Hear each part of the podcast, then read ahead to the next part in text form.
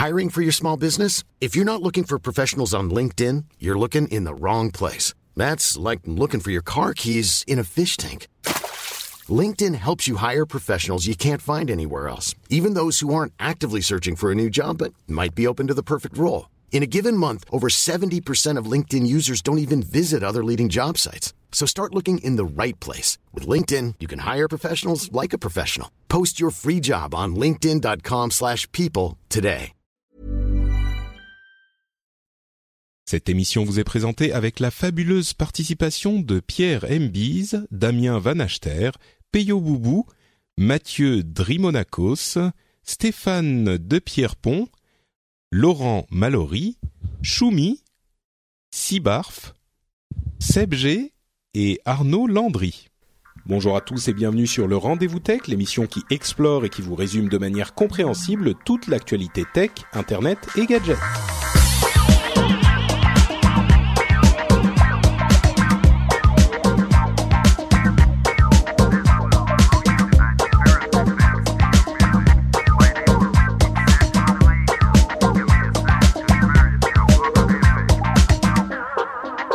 Bonjour à tous et bienvenue sur le Rendez-vous Tech, un épisode un petit peu spécial. Nous sommes fin juin et c'est un épisode qui est préenregistré. Vous savez que même quand je ne peux pas faire un épisode du Rendez-vous Tech, je ne vous abandonne jamais, surtout depuis que c'est le, le Patreon qui me fait vivre.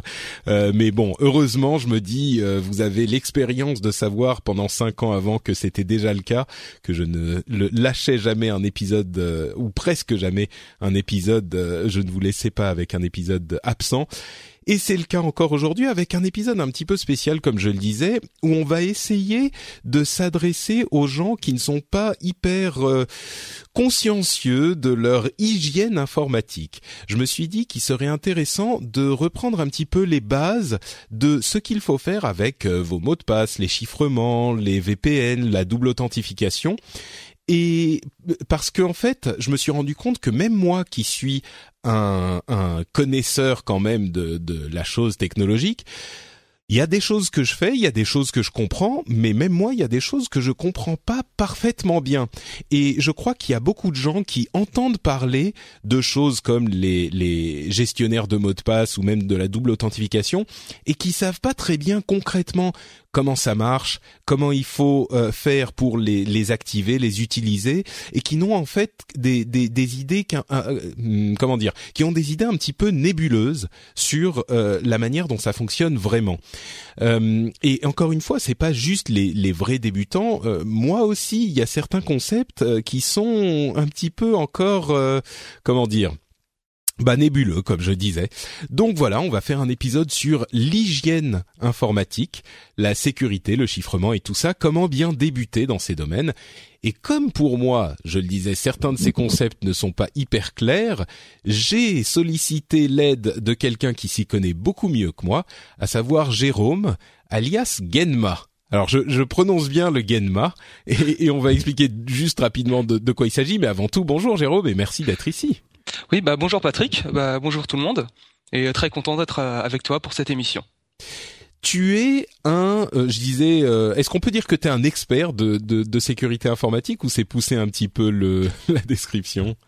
Euh, c'est pousser la description très loin. En fait, moi, je suis plus un utilisateur éclairé, mais je côtoie, on va dire, des experts euh, dans la sécurité en fait, euh, on va dire des activistes, des hackers, euh, des gens, euh, que, comment dire, un petit peu comme ça. Donc moi, je suis plus euh, aller à côtoyer ces genres de personnes. J'apprends beaucoup auprès d'eux, et c'est grâce à eux que j'ai un niveau, on va dire, un petit peu plus haut que le, le commun des mortels, mais je n'ai pas du tout la prétention d'être, comment dire, quelqu'un qui est un expert.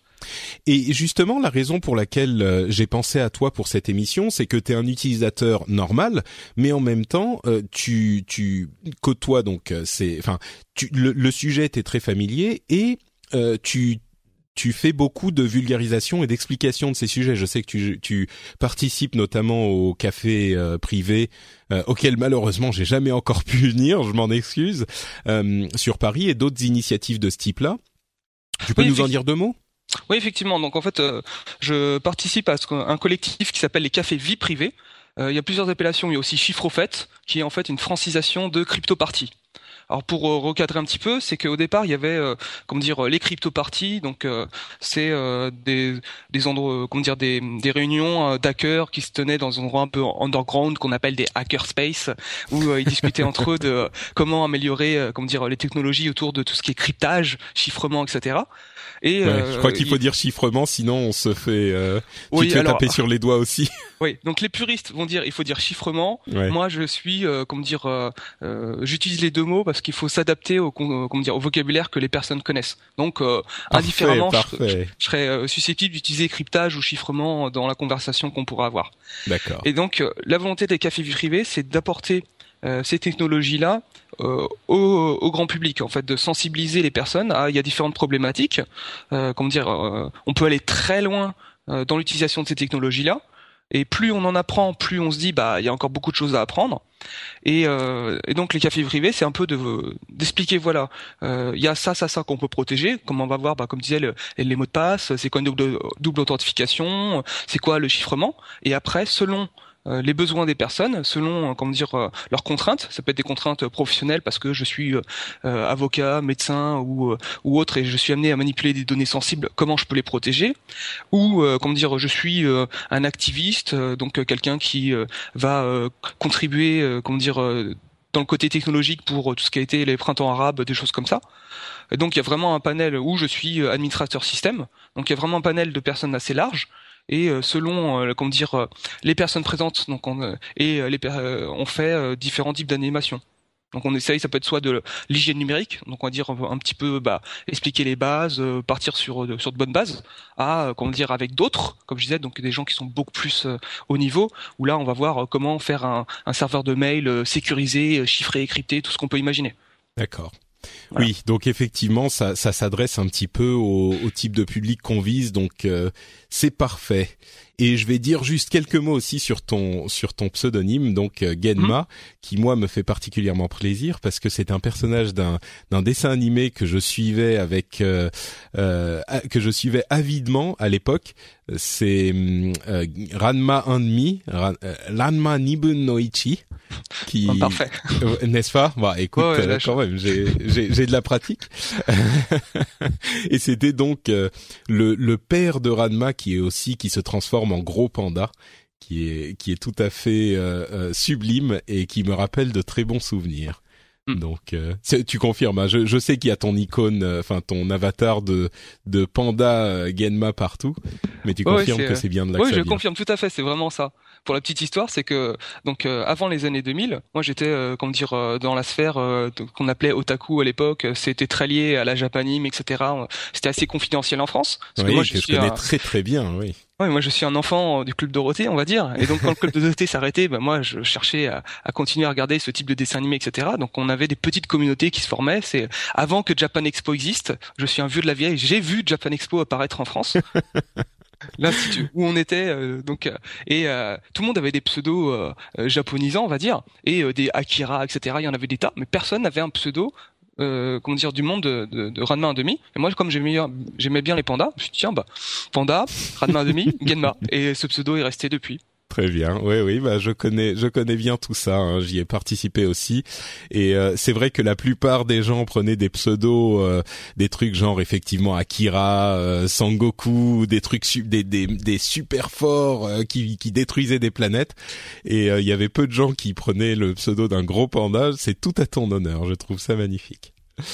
Bon, bah écoutez, on va se lancer donc dans le cœur de l'émission avec un sujet facile pour commencer quand même, les gestionnaires de mots de passe. Alors, euh, je pense que la plupart des gens savent à peu près de quoi il s'agit. Euh, les gestionnaires de mots de passe, ce sont des logiciels ou des services qui vont s'attaquer à un problème quand même euh, qui est de plus en plus connu des utilisateurs du net et des acteurs du net, c'est le fait que les mots de passe est étrangement, contrairement à ce qu'on pense, un système de d'accès aux données, de protection des données qui est très faible. Et d'autant plus depuis que les les services se multiplient et que les mots de passe nécessaires se multiplient eux aussi. C'est-à-dire que les mots de passe sont euh, généralement il y a deux façons de faire les mots de passe. Soit on fait des mots de passe simples qui sont à ce moment faciles à craquer, soit on fait des mots de passe compliqués qui sont très difficiles à retenir. Et donc, euh, si on en a plus de 5-6, ça devient tout de suite euh, compliqué de, de, de tous les retenir. Et donc, on en arrive soit à utiliser un petit peu les mêmes, soit à noter les mots de passe sur des post-it. Je pense qu'il y a beaucoup de gens qui soit se reconnaissent, soit reconnaissent des amis ou des collègues à eux qui ont les post-it collés sur l'ordinateur. Alors évidemment, euh, c'est pas forcément la fin du monde, ça veut pas dire que vous allez vous faire euh, hacker immédiatement euh, dans, dans la seconde où vous allez poser votre mot de passe sur l'ordinateur ou que vous allez utiliser un mot de passe simple, mais c'est pour ça un petit peu qu'on parle d'hygiène. Euh, c'est pas non plus parce qu'on se lave pas les mains à chaque fois qu'on sort des toilettes qu'on va devenir, euh, qu'on va tomber malade immédiatement.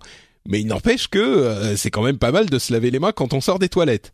Et là, je vous sentez que je m'énerve. C'est pas que je m'adresse à quelqu'un en particulier, mais j'ai peut-être eu quelques expériences, quelques expériences spéciales. Donc, c'est une question d'hygiène. Et l'hygiène en informatique, c'est important aussi parce que de plus en plus, on met nos vies entières dans ces, services et derrière ces mots de passe. Je disais les mots de passe sont pas euh, hyper euh, bons pour protéger la vie privée pour toutes ces raisons.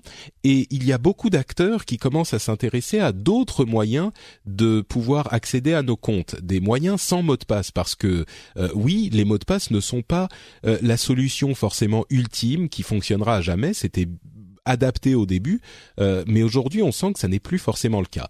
Mais d'ici à ce qu'il y ait des moyens euh, incroyables euh, de, de bio-informatico, chiffrement psycho magique, jusqu'à ce que ça arrive, il y a, y a, des gens qui travaillent sur des moyens de, de protection des données assez surprenants, eh bien jusque-là il faut trouver des solutions alternatives et l'une des solutions c'est les gestionnaires de mots de passe. Il y en a divers euh, types, il y a divers services. Il y a euh, des services un petit peu de tous les grands acteurs euh, du, du, net sous différentes formes. Alors on sait que Google en propose un dans Google Chrome dans le navigateur Google Chrome. Apple a son keychain qui vous propose de retenir les mots de passe aussi. Il y en a d'autres.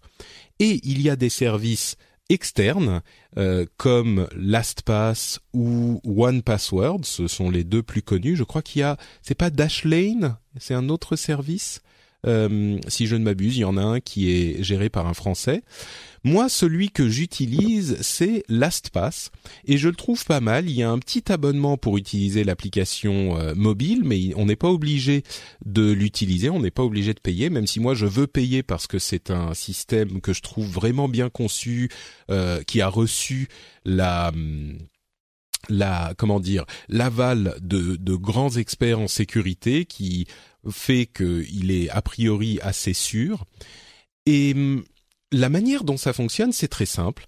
C'est que vous allez avoir donc, vous allez vous abonner à ce service, enfin vous abonner payant ou non payant, et vous allez créer un mot de passe très complexe et difficile à retenir a priori euh, pour accéder à ce service, et ensuite tous les mots de passe que vous allez utiliser pour d'autres services vont être stockés chez ce euh, service de gestionnaire de mots de passe. Il va y avoir ensuite un accès possible par le web et des extensions euh, pour les navigateurs qui vont remplir eux-mêmes les mots de passe, les, informations de login et de mots de passe quand vous arrivez sur un site qu'ils gèrent. Donc, ça simplifie beaucoup la gestion des mots de passe et la, il y a généralement une euh, crainte, une euh, euh, critique qu'on fait envers ces services de gestion de mots de passe, qui est que si on utilise un service comme celui-ci, il n'y a plus qu'un point de, faille, one point of failure, comme, on dit en anglais, c'est que si quelqu'un découvre ou trouve ou, ou hack euh, votre accès à ce service-là, eh bien, vous avez perdu tous vos mots de passe et vous avez euh, perdu toute votre vie en fait. Enfin, tous vos, vos comptes sont accessibles parce qu'il y a toutes les infos qui sont gardées sur ce service unique. Mm. C'est alors vas-y, oui, euh, n'hésite pas à m'interrompre. Oui, oui, bien sûr. En fait, l'image que qu'il faudrait comprendre, c'est un petit peu là, on va prendre un coffre-fort numérique dans lequel on va mettre tous ces mots de passe. Et donc, euh, comme tu disais, le single point of failure, c'est vraiment c'est le code qu'on va mettre sur le coffre-fort en question.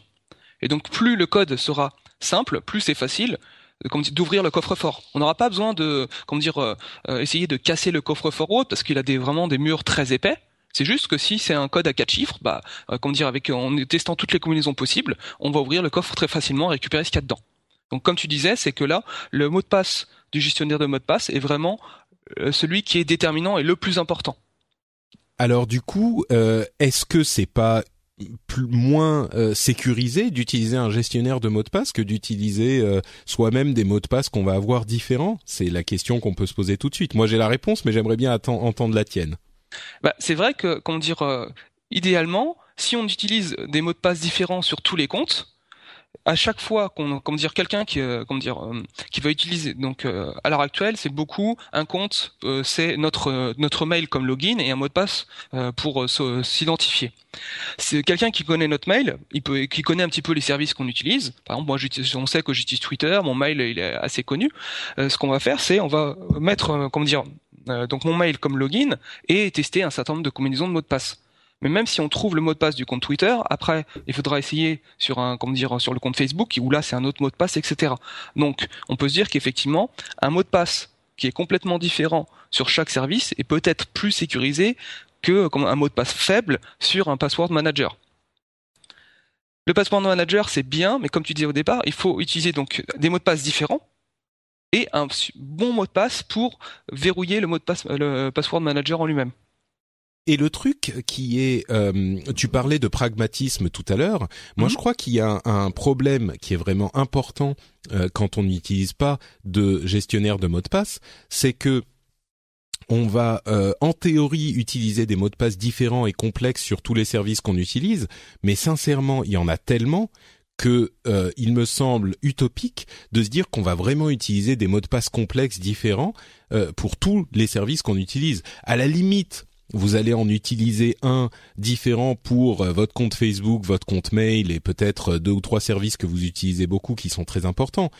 Mais après ça, euh, vous n'allez pas utiliser euh, à la fois pour, euh, je sais pas, votre, votre les forums sur lesquels vous allez et puis les les le compte eBay que vous utilisez une fois tous les six mois et le compte, je sais pas moi, je, je pense toujours au Bon Coin, mm. etc. Toutes ces choses là, quand vous commencez à accumuler 15, 20, 30 services euh, bah, au bout d'un moment, vous allez utiliser soit des mots de passe beaucoup plus simples, soit des mots de, place, des mots de passe similaires.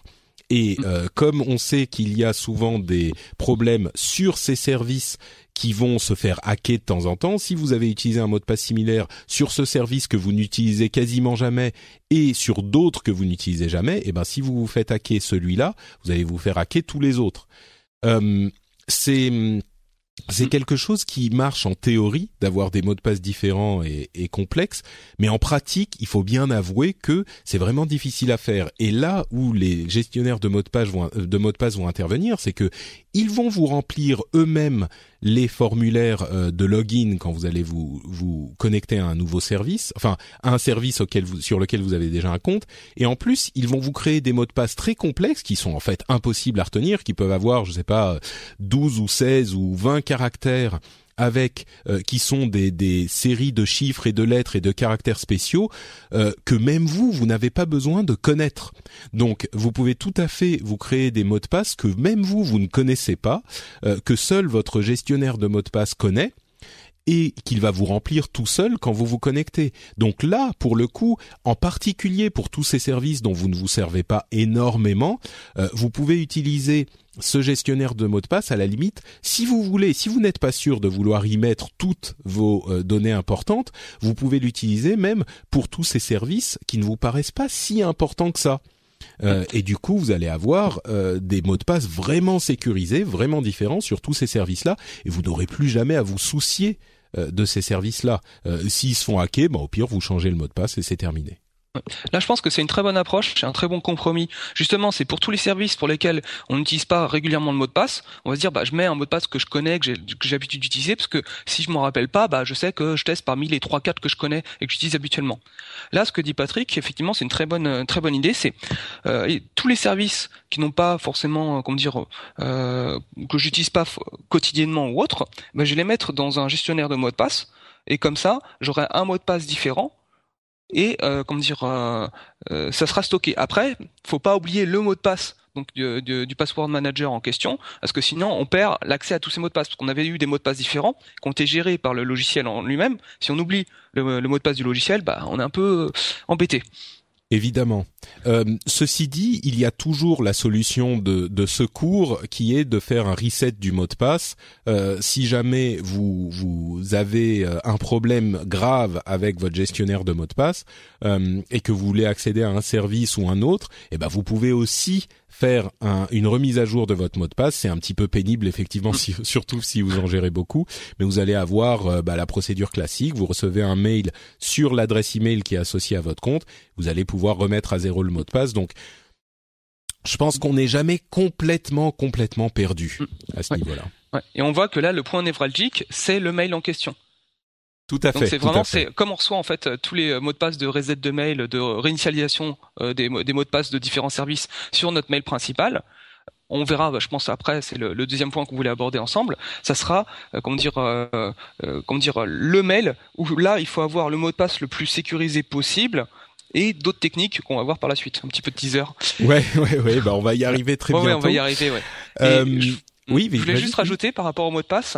Euh, on a déjà, comment dire, il y a des personnes qui disent ah bah ce qu'on peut faire c'est euh, utiliser une racine commune. Par exemple, je sais pas, moi je vais prendre Toto comme racine et après faire des déclinaisons selon les comptes. Par exemple, je vais dire bah voilà, bah, mon mot de passe c'est Toto 1 2 3 4 et pour Twitter ça va être euh, Twitter Toto 1 2 3 4, pour Facebook Facebook Toto 1 2 3 4, pour euh, Gmail Google Toto 1 2 3 4 donc ça fait des mots de passe assez longs qui sont faciles à retenir parce que bah, on a une racine commune et puis après c'est selon le service on rajoute le mot qui est comme il faut.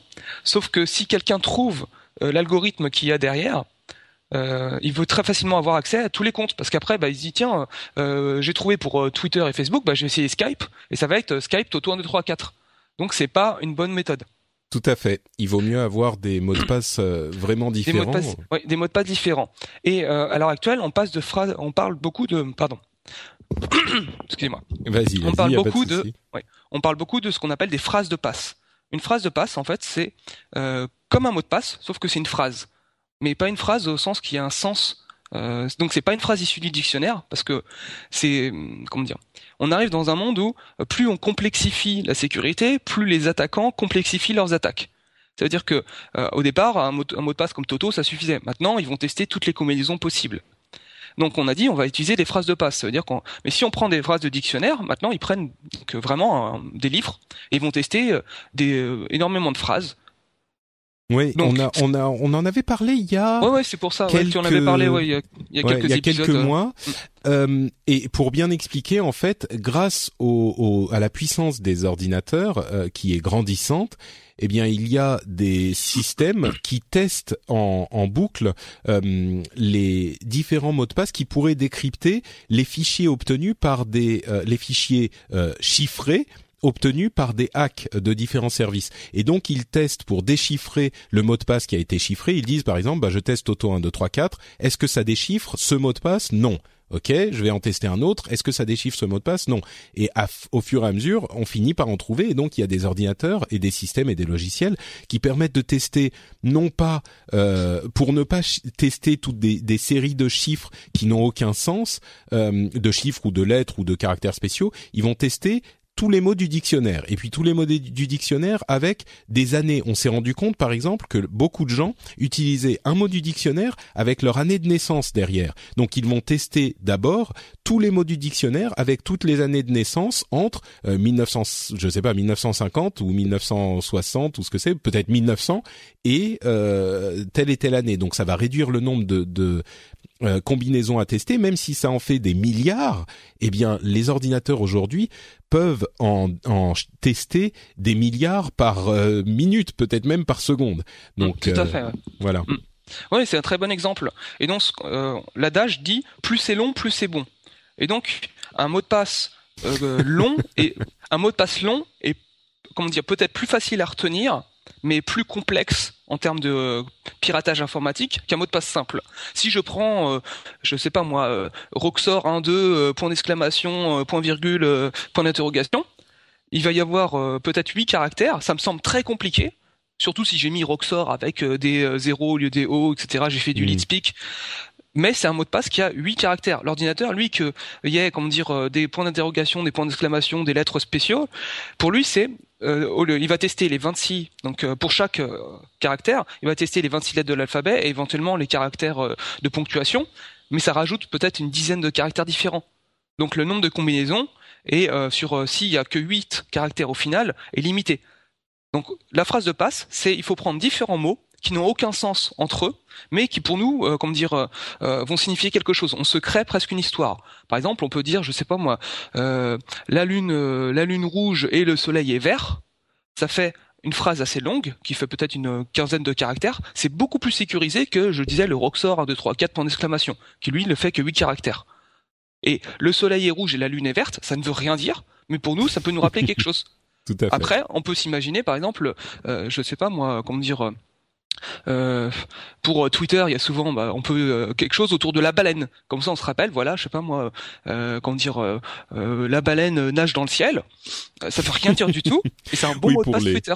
Pour les anciens qui se souviennent que quand Twitter était, le service était surchargé, il y avait une image de baleine. Donc effectivement, pour certains, ça peut rappeler des choses. Voilà, et euh, il suffit de se rappeler, donc euh, on a cette image visuelle de, la baleine qu'on associe à Twitter, et on sait que voilà, la baleine nage dans le ciel. C'est pas une phrase qu'on va trouver dans un dictionnaire, à moins qu'on ait euh, des livres de poésie ou peut-être que quelqu'un l'a imaginé ça, mais il y a peu de chance. Ouais.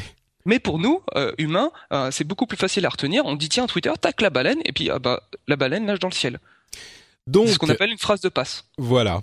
Et donc peut-être qu'une bonne combinaison, ça peut être euh, d'une part le gestionnaire de mots de passe pour tous les services dont on n'est pas forcément, euh, euh, dont on pense que on n'en aura pas forcément hyper besoin, et pour les quelques, allez, 2, 3, 4, 5 services qui sont hyper importants pour nous, eh ben des phrases de mots de passe un petit peu complexes euh, qui seront difficiles à, à, deviner par un ordinateur s'ils veulent essayer de, de, déchiffrer le mot de passe chiffré. Parce que plus le mot de passe est long, plus c'est compliqué à déchiffrer et plus ça demande du temps de calcul, puisqu'il faut faire tous les, les essais possibles.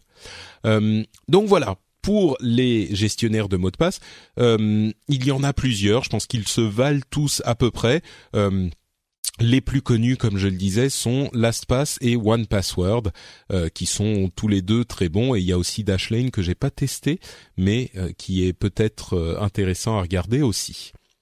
Mais tout ça, c'est bien beau, mais quand on veut encore plus sécuriser notre notre accès, nos accès à nos services, il y a un autre moyen qui est hyper important et j'ai beaucoup hésité à mettre euh, le, le à, choisir lequel j'allais présenter en premier parce que les gestionnaires de mots de passe c'est très bien et la double authentification c'est peut-être même encore mieux et peut-être même plus important à mettre en place au moins pour les services importants, pour les services qui vous paraissent euh, essentiels. Et d'ailleurs, on peut utiliser un système de double authentification sur les euh, gestionnaires de mots de passe qu'on utilise. C'est-à-dire que vous aurez un mot de passe pour votre gestionnaire de mots de passe et vous aurez en plus un système de double authentification sur l'accès à ce service de gestionnaire de mots de passe. Alors, j'explique de quoi il s'agit pour ceux qui ne comprennent pas exactement. Un système de double authentification, c'est un système qui va nécessiter deux choses pour pouvoir accéder à un service. La première chose, c'est généralement le mot de passe que vous connaissez. Et la deuxième chose, c'est généralement quelque chose que vous avez. Donc quelque chose que vous connaissez et quelque chose que vous avez.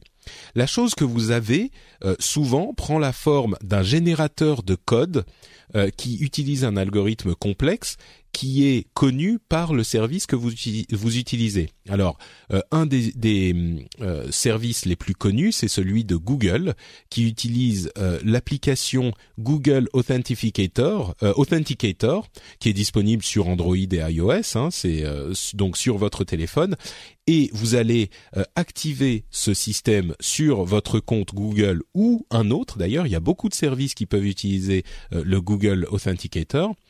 Et quand vous allez vous euh, connecter à votre compte Google euh, de n'importe quelle machine, il va vous demander votre mot de passe d'une part et puis le code affiché par ce générateur de code, cet, euh, cet authenticator, cet authentificateur.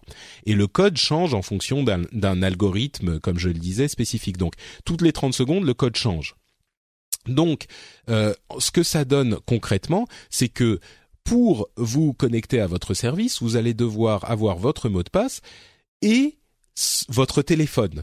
Et donc même si quelqu'un réussit à deviner ou à hacker votre mot de passe, eh bien s'il n'a pas votre téléphone, il ne pourra pas se connecter parce qu'il n'a pas votre, authentificateur.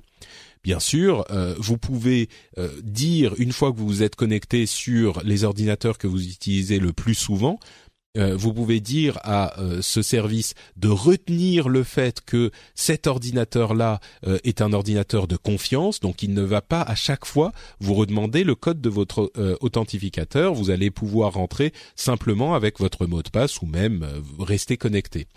Donc, ce contre quoi ça vous protège, encore une fois, c'est le fait que quelqu'un qui ne va pas, euh, qui va essayer de se connecter depuis un ordinateur qui n'est pas les ordinateurs dont euh, desquels vous vous connectez régulièrement, va avoir des problèmes. Donc on peut imaginer qu'un méchant hacker russe ou chinois euh, qui va réussir à hacker votre compte, lui, il sera d'un ordinateur distant que ne connaît pas le service auquel vous vous connectez ou auquel il essaye de se connecter. Donc le service va lui redemander le mot de passe, enfin le code de l'authentificateur, et comme il ne l'a pas, il ne pourra pas euh, se connecter. Donc c'est un bon moyen de renforcer la protection de votre euh, de votre accès de l'accès à votre compte et comme je le disais vous pouvez l'activer aujourd'hui sur euh, votre gestionnaire de mot de passe mais aussi et surtout sur la plupart des services que vous utilisez, la plupart des grands services désormais ont l'activation de cette euh, authentification double facteur euh, que ce soit donc Google, Microsoft, euh, Twitter, Facebook, etc., etc. Et ils marchent de différentes manières. certains utilisent donc l'authentificateur Google, certains ont leur propre logiciel ou app d'authentification, certains utilisent des SMS tout simplement. vous pouvez utiliser donc un, un, un, numéro de téléphone auquel il va vous envoyer un SMS avec un code euh, temporaire que vous allez devoir rentrer moment où vous vous loguez. Aujourd'hui, les SMS sont gratuits pour tout le monde, donc euh, généralement ça fonctionne pas mal. Euh, et ça protège vraiment, ça augmente de manière significative votre euh, la protection de votre compte. Donc je recommanderais vraiment à tout le monde d'activer au moins pour les services qu'ils utilisent régulièrement, d'activer la l'authentification double facteur. Là encore, on peut se dire, c'est si jamais je perds mon téléphone, qu'est-ce qui se passe? Oui, ça peut être problématique. Il y a euh, des moyens de pallier à ce problème, mais les ordinateurs euh, qui sont qui ont été désignés comme fiables, a priori, euh, pourraient vous permettre de continuer à accéder à votre compte et ça pourrait vous vous permettre de de, de ne pas avoir ce problème. Mais bon, c'est vrai que c'est le point faible de ce type de, de service. Mm. Bah, tout à fait. Ouais. C'est vrai que donc euh, pour la double, double authentification, euh, Google propose aussi de générer en fait euh, une liste qu'on va imprimer en format papier de codes à usage unique. au cas où, par exemple, son appli ne marche plus ou autre, et donc ça permet de quand même pouvoir se connecter en double authentification, même si, par exemple, on a perdu le téléphone.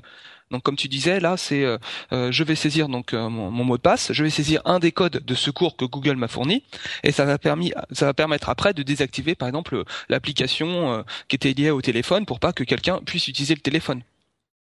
Pour le côté SMS, moi je sais que par exemple ce que j'ai fait pour Twitter, donc on a reçoit un code à usage unique, mais c'est aussi l'intérêt, c'est que si jamais on reçoit un SMS alors qu'on sait pas, on n'a pas demandé à se connecter à son compte, on peut se dire tiens, il y a quelqu'un qui connaît mon login mot de passe. Comme je reçois le code par SMS, c'est qu'il est en train d'essayer de se connecter sur mon compte, donc il va falloir tout de suite penser à changer son, comment dire, son, son mot de passe parce que le, le compte est compromis. Donc c'est un bon, bon système d'alerte aussi. Ouais, je dirais, je sais pas si le compte est compromis, mais en tout cas, quelqu'un essaye de s'y connecter, ce qui est suspect. Oui. Donc, oui, quand, euh, oui, quand je dis compromis, oui, c'est que quelqu'un connaît euh, le login, le mot de passe et essaye de se connecter. Et comme si on reçoit un SMS qu'on n'a jamais demandé à se connecter sur euh, Twitter ou autre, donc c'est une autre approche. Et Oui. l'avantage du SMS, c'est que ça marche avec euh, n'importe quel téléphone. On n'a pas besoin d'une application. Donc si on a un téléphone qui est pas très évolué, euh, comment dire, si on a un Nokia 3310 parce que ça marche bien, bah, le SMS marche et on peut avoir ce, côté sécurité euh, de double authentification. Ouais, tout à fait. Donc toi, tu, tu recommandes aussi de de- d'activer la double authentification partout, même si c'est Ah oui, c'est c'est Ouais.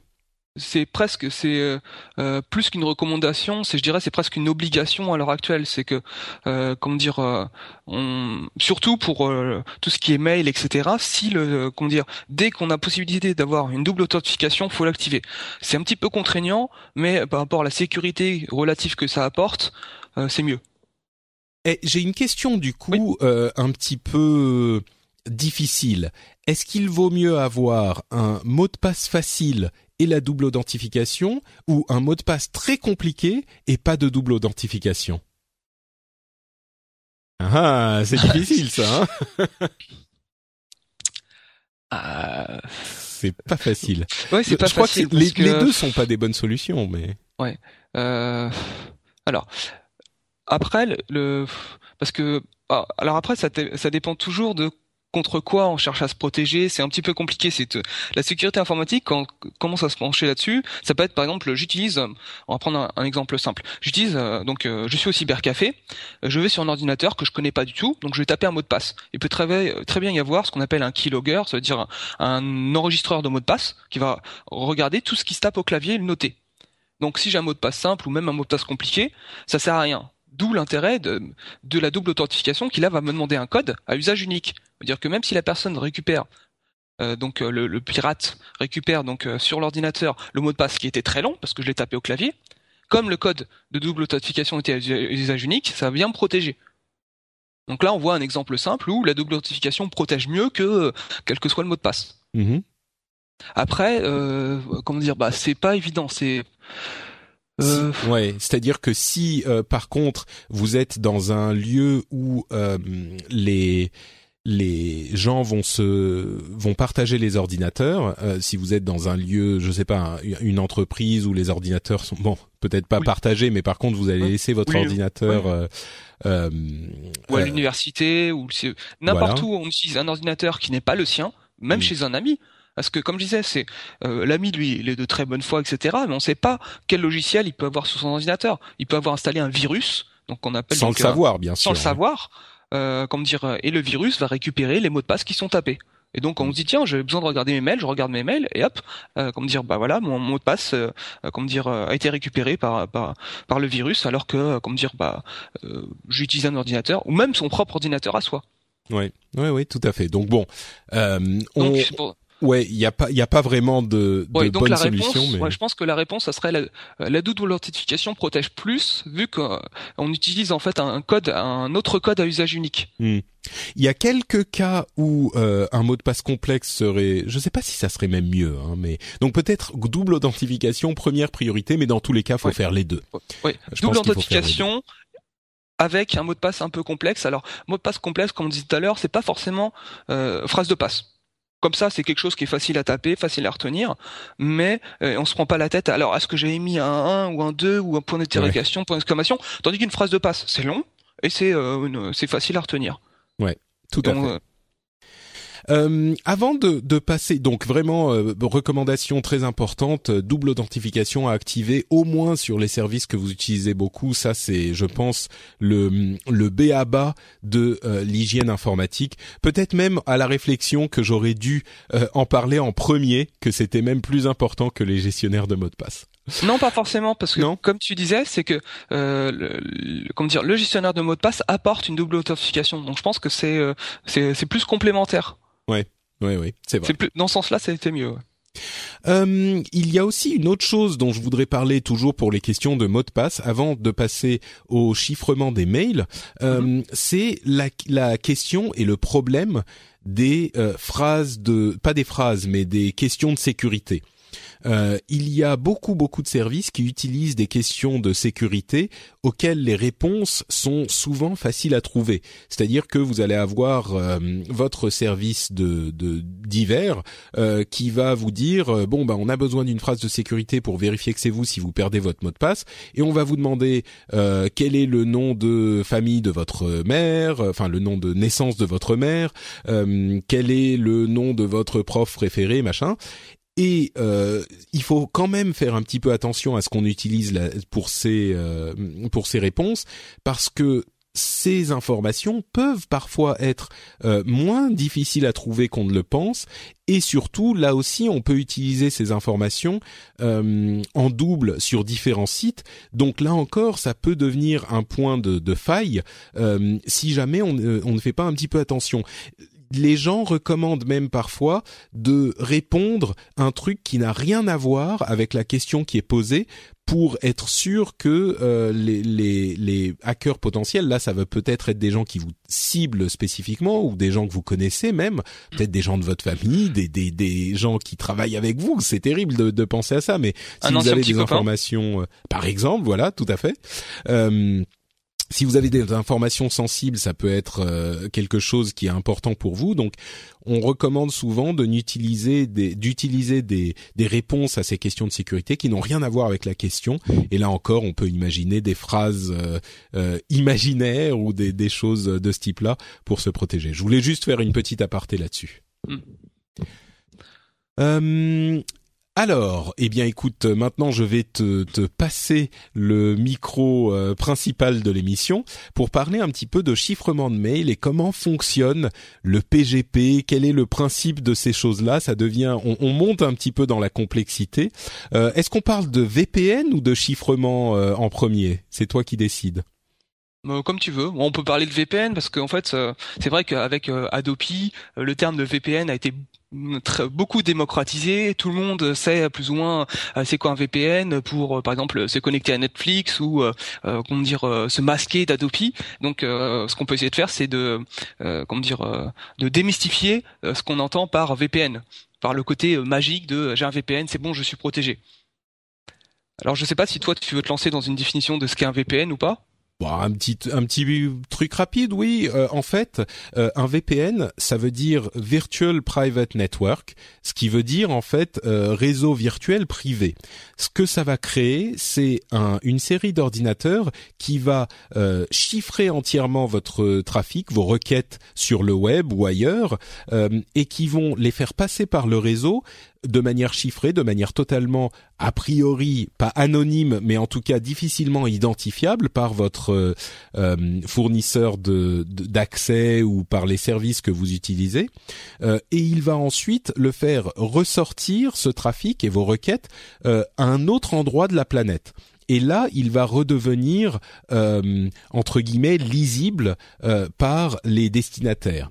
Donc, ce pourquoi c'est souvent utilisé, ça va être le fait de simuler une euh, localisation différente.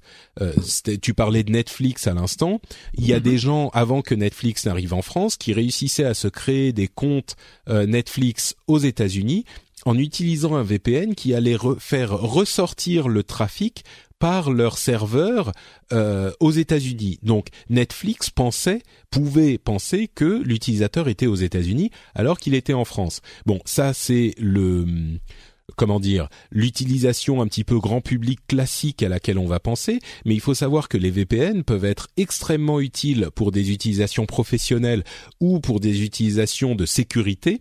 Euh, il y a beaucoup de sociétés qui utilisent des VPN pour créer un réseau privé euh, sur l'internet public, donc un tunnel entièrement sécurisé qui va connecter au réseau de l'entreprise par exemple mmh. et qui va protéger le trafic privé de l'employé euh, de manière à ce qu'il puisse utiliser les services de l'entreprise comme s'il était sur site euh, sans avoir besoin d'être effectivement sur site. Donc ça c'est le principe en gros du VPN. Ouais, tout à fait. Donc le VPN est utilisé dans le cadre de ce qu'on appelle le télétravail. C'est je suis chez moi donc euh, sur ma terrasse et je veux comme dire travailler comme si j'étais au bureau. C'est je vais lancer donc le petit logiciel qui est le VPN donc euh, sur euh, sur mon ordinateur. Je vais avoir en fait un, un code. Euh, donc là, ça rejoint le côté double authentification. Je peux avoir un code à usage unique qui est fourni via une application sur mon téléphone. Je vais taper mon mot de passe. Et donc là, par exemple, moi, je sais que le VPN de mon entreprise nécessite une double authentification. Il y a mon mot de passe de session Windows habituel. Il y a un code à usage unique qui est fourni par une application. Donc je mets ces deux codes-là dans le logiciel VPN.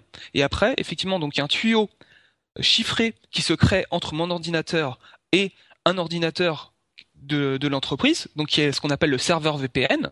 Et après, je peux travailler comme si j'étais sur l'intranet de mon entreprise. Euh, je peux regarder les mails euh, dans Outlook, euh, je peux consulter les documents. C'est, il y a vraiment, en fait, c'est comme si le, comment dire, il y avait un câble réseau qui partait de, de mon bureau à l'entreprise jusque jusque mon ordinateur chez moi. Et sauf que ça, là, c'est un câble réseau virtuel, chiffré, et donc c'est ce qu'on appelle un VPN. Donc ça c'est pour le côté intranet. Pour le côté après, euh, comment dire, on parlait de euh, je ressors quelque part euh, sur sur internet. C'est on va donc on a toujours le même serveur VPN donc qui qui est un, ordinateur sur internet. Je lance le logiciel sur mon ordinateur à moi. Il y a un tuyau chiffré qui se fait entre mon ordinateur et le serveur en question. Et tout ce que je fais pour aller sur donc quand je veux lancer donc je lance par exemple Firefox, je vais aller sur n'importe quelle page euh, sur Internet. La demande va passer par le tuyau et ressortir par le serveur. Si je vais par exemple sur google.fr, Google lui va voir qu'il y a un ordinateur qui est par exemple en Suède qui lui demande d'accéder à la page google.fr. Donc l'ordinateur de Google renvoie la page google.fr au serveur VPN. Le serveur VPN lui voit, sait que quand on a demandé google.fr, c'est mon ordinateur à moi qui a demandé cette page, donc il va la renvoyer vers moi via le tunnel chiffré.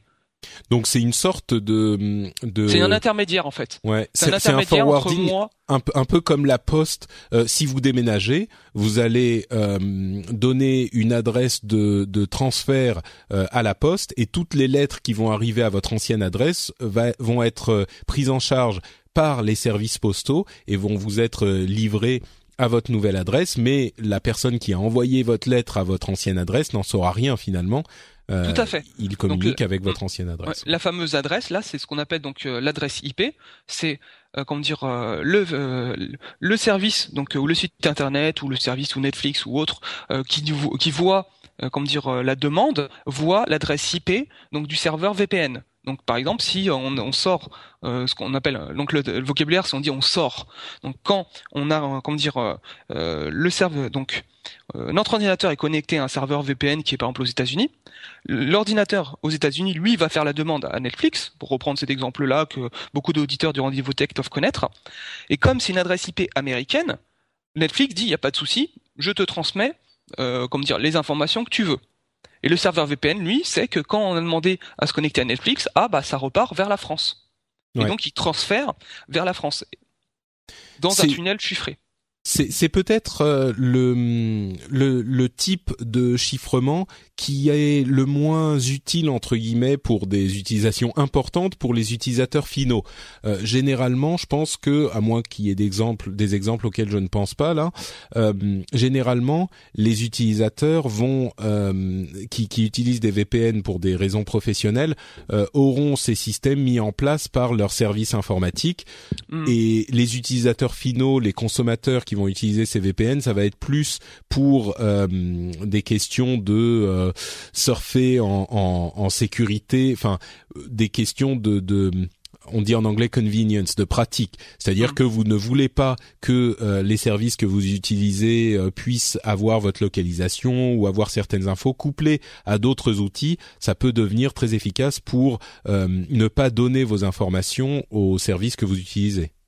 Oui, en fait, ce qu'il faut comprendre, c'est par exemple que quand moi je suis chez Free, tout ce que je fais sur mon ordinateur depuis chez moi, Free le sait. C'est-à-dire qu'il va, il sait tous les sites que je vais voir, à quelle heure je vais les voir, etc. Et par exemple, imaginons, bon, pour prendre un exemple, si je veux voir, je sais pas moi, YouPorn, j'ai pas envie que Free le sache. Je vais utiliser un VPN, ce qui va permettre en fait de créer un tunnel chiffré entre euh, mon ordinateur et le serveur VPN. Et Free, lui, ce qu'il voit, c'est qu'il voit juste un tuyau opaque où il y a des choses qui passent. Il ne peut pas savoir ce qui passe. Par contre, le serveur VPN, lui, euh, sait tout ce qui est fait oui, donc il faut il, faut avoir confiance au, en, en le serveur qu'on utilise, au, le service de VPN qu'on utilise. D'ailleurs, il y a eu un, un, scandale il y a quelques semaines avec un, un serveur, euh, enfin un service gratuit qui s'appelle Ola que j'avais euh, testé et qui était qui fonctionnait très bien d'ailleurs, qui était un service euh, qui fonctionnait avec des extensions pour les navigateurs web et qui visiblement vendait le trafic de ses utilisateurs pour euh, à, des d'autres euh, utilisateurs qui pourraient avoir des intentions pas forcément très honnêtes. Et donc euh, c'est bon forcément c'était un service gratuit, il fallait bien qu'il fasse de l'argent à un moment donc on aurait dû s'en douter, mais euh, ça a fait un petit peu de bruit et généralement les les experts maintenant ne recommandent plus trop l'utilisation de de Ola, n'est-ce pas? Alors l'intérêt, par exemple, d'un VPN, ça peut être, euh, comment dire, euh, euh, je suis au, au Wi-Fi du McDo du coin, j'ai pas envie que, comme dire, y ait, comme dire, quelqu'un qui est qui regarde ce que je fais sur mon ordinateur, parce que, bah, comme dire, quand on est sur un Wi-Fi public, toutes les autres personnes sont sur le même Wi-Fi. Donc c'est comme si on était tous reliés ensemble sur le même sur le même réseau. Donc des gens qui ont les connaissances suffisantes et nécessaires peuvent voir un petit peu tiens quel site il va regarder etc. Et donc quand si j'utilise un VPN, je vais avoir un tuyau chiffré entre mon ordinateur et donc le serveur VPN. Donc quelqu'un qui est sur le même Wi-Fi que moi, lui verra juste un tuyau chiffré. Il verra euh, juste un tuyau, mais c'est pas ce qui passe dans le tuyau.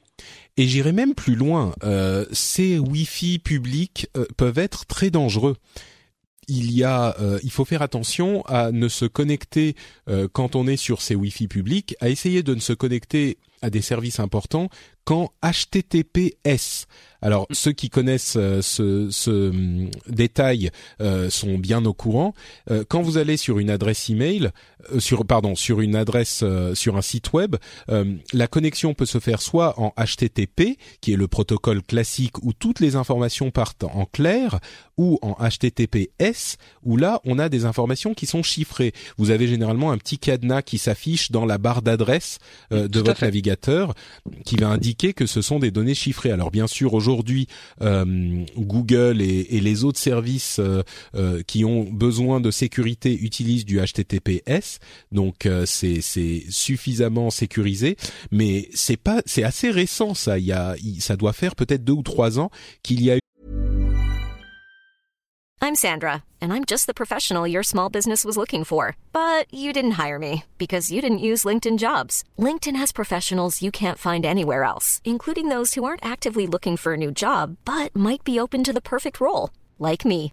In a given month, over 70% of LinkedIn users don't visit other leading job sites. So if you're not looking on LinkedIn, you'll miss out on great candidates like Sandra. Start hiring professionals like a professional. Post your free job on linkedin.com/people today. Want flexibility? Take yoga. Want flexibility with your health insurance? Check out United Healthcare Insurance Plans. Underwritten by Golden Rule Insurance Company, they offer flexible, budget friendly medical, dental, and vision coverage that may be right for you. More at uh1.com.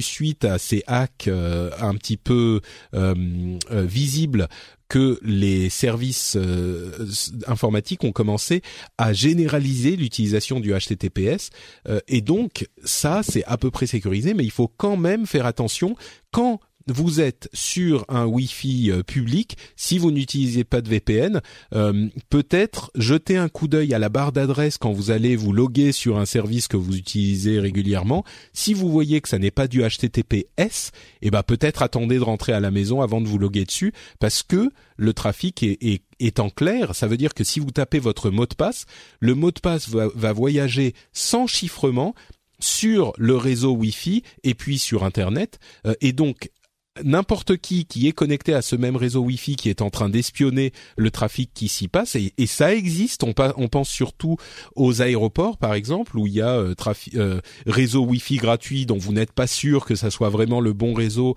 euh, de l'aéroport et vous dites bon allez je me connecte quand même. Ça peut être quelqu'un qui a créé un réseau local qui traîne là et qui est en train de s'amuser à mm. récupérer tout le trafic. Donc si à ce moment mm. vous vous connectez à un service en HTTP et pas HTTPS, euh, eh ben il peut récupérer votre votre info. Oh, ça peut sembler un peu paranoïaque comme vision euh, des choses, mais c'est juste des bonnes pratiques, une hygiène informatique, des trucs simplement. Euh, bah on jette un coup d'œil et puis on voit c'est pas HTTPS, donc je me connecte pas si je suis sur Wi-Fi public.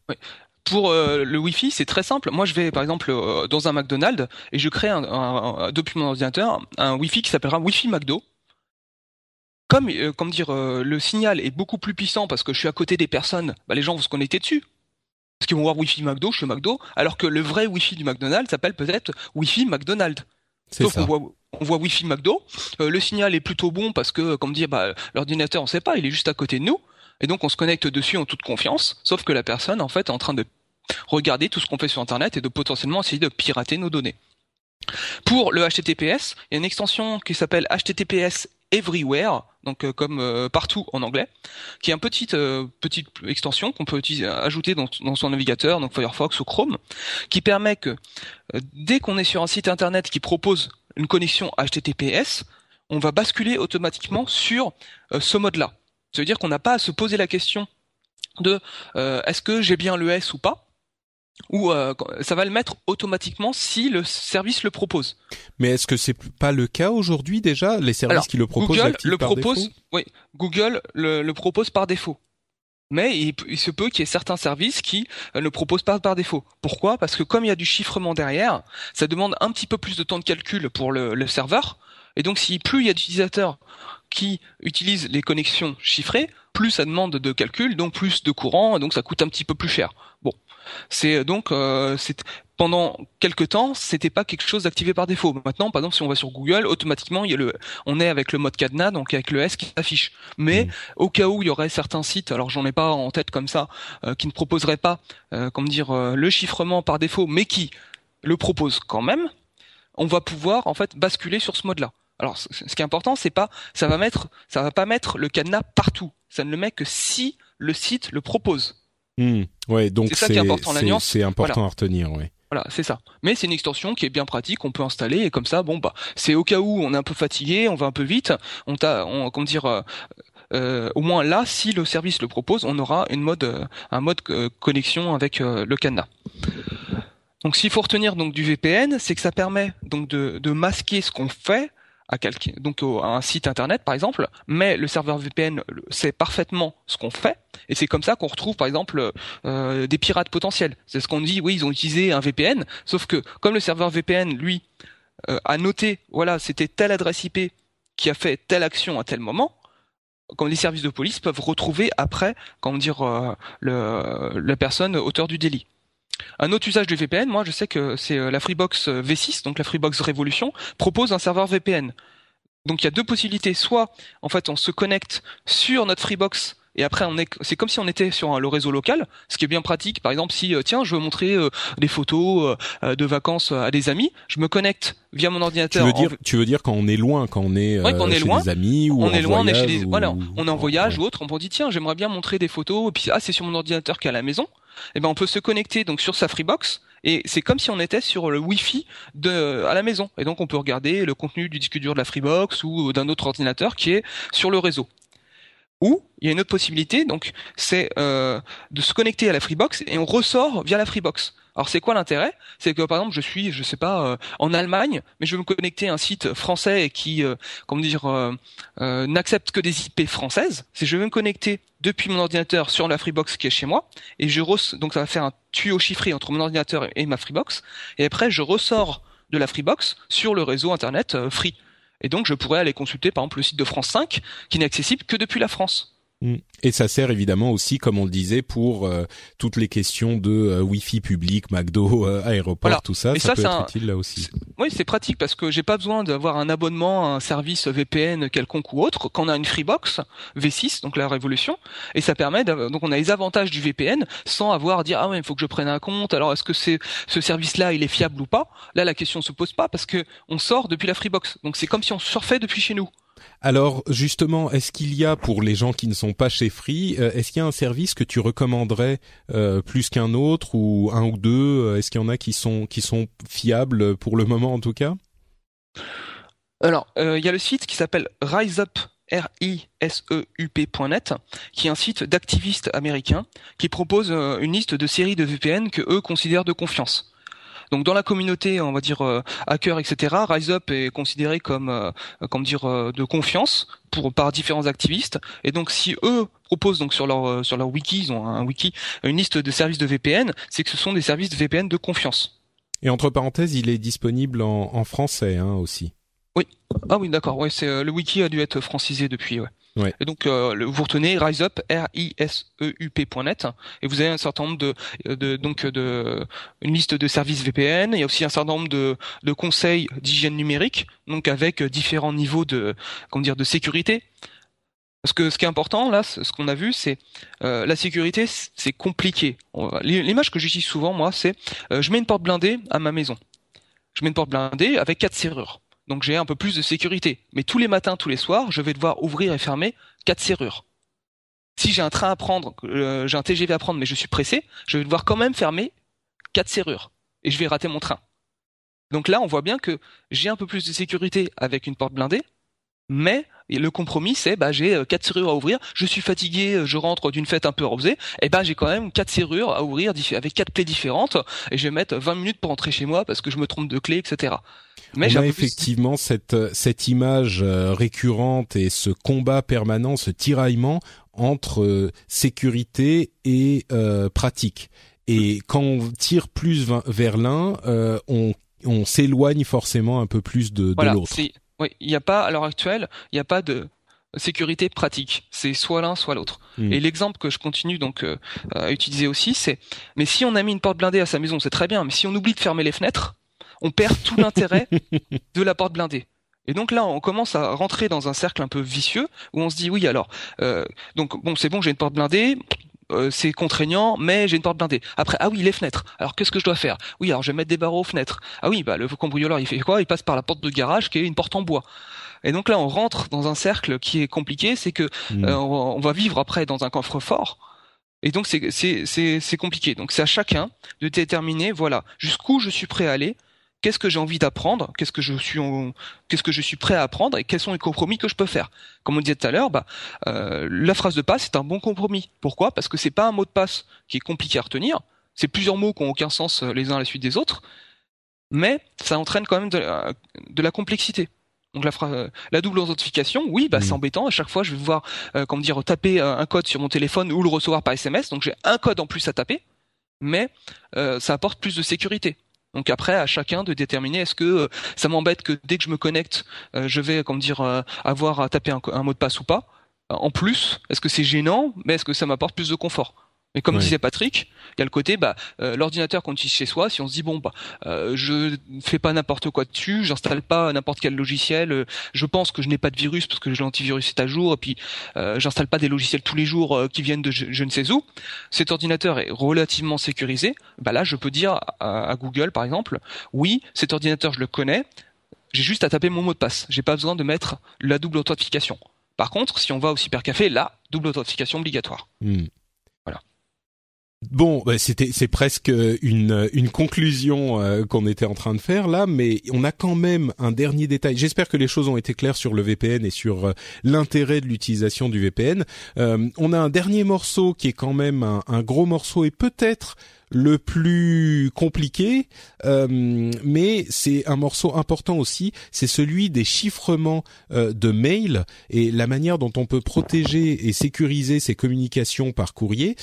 Euh, et la, ce, cet acronyme que vous entendrez, je pense, régulièrement, de PGP, donc Pretty Good Privacy, avec la francisation de l'accent anglais, euh, dont tu peux peut-être nous expliquer un petit peu de quoi il en retourne de cet chiffrement de mail, de ce chiffrement de mail? Oui, bien sûr. Alors, par défaut, quand on envoie un mail, il faut comprendre que c'est comme si on envoyait une carte postale. Ça veut dire quoi? C'est que donc on a euh, la partie où on écrit euh, euh, bon, bon gros bisous de la plage où je, je passe d'un super été. Donc ça c'est la partie contenu du mail. Et à côté on a comment dire l'expéditeur et le destinataire. Et donc la carte postale circule. Mon facteur peut très bien lire comment dire la carte postale et voir qu'il y a une fille à moitié nue, par exemple. souvent, ça c'est les cartes postales d'été qu'on achète à la plage, avec qu'on envoie à tonton Robert pour le faire rigoler. Bon, là, on voit tout, de suite, ça fait rigoler parce que bon, c'est euh, une image un peu gauloise, etc. Mais imaginons que c'est autre chose. Imaginons que maintenant, c'est votre médecin qui vous envoie un compte rendu d'analyse médicale euh, et qu'il l'envoie sur une carte postale.